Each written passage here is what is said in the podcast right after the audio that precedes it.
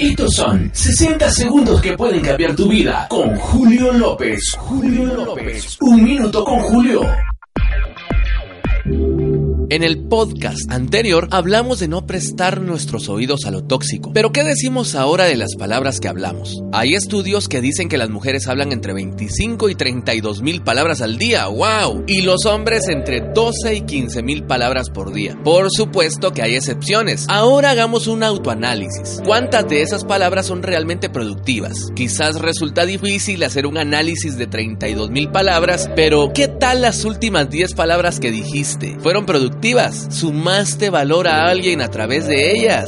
De la lengua de los sabios brota sabiduría, de la boca de los necios necedades. El hombre justo piensa lo que ha de responder, pero el malvado lanza maldad por la boca. ¿Eres una persona sabia y justa o eres un necio y malvado? Es fácil de medirlo. ¿Qué está diciendo tu boca? Recuerda que de lo que abunda en el corazón habla la boca. Así que cuida tus palabras. Tienes la capacidad de decidir qué decir. Si lo que dirás suma, ¿qué esperas para decirlo? Si solamente contamina, será mejor que lo pienses dos, tres, cuatro veces. Bien dicen por allí que en boca cerrada no entran moscas.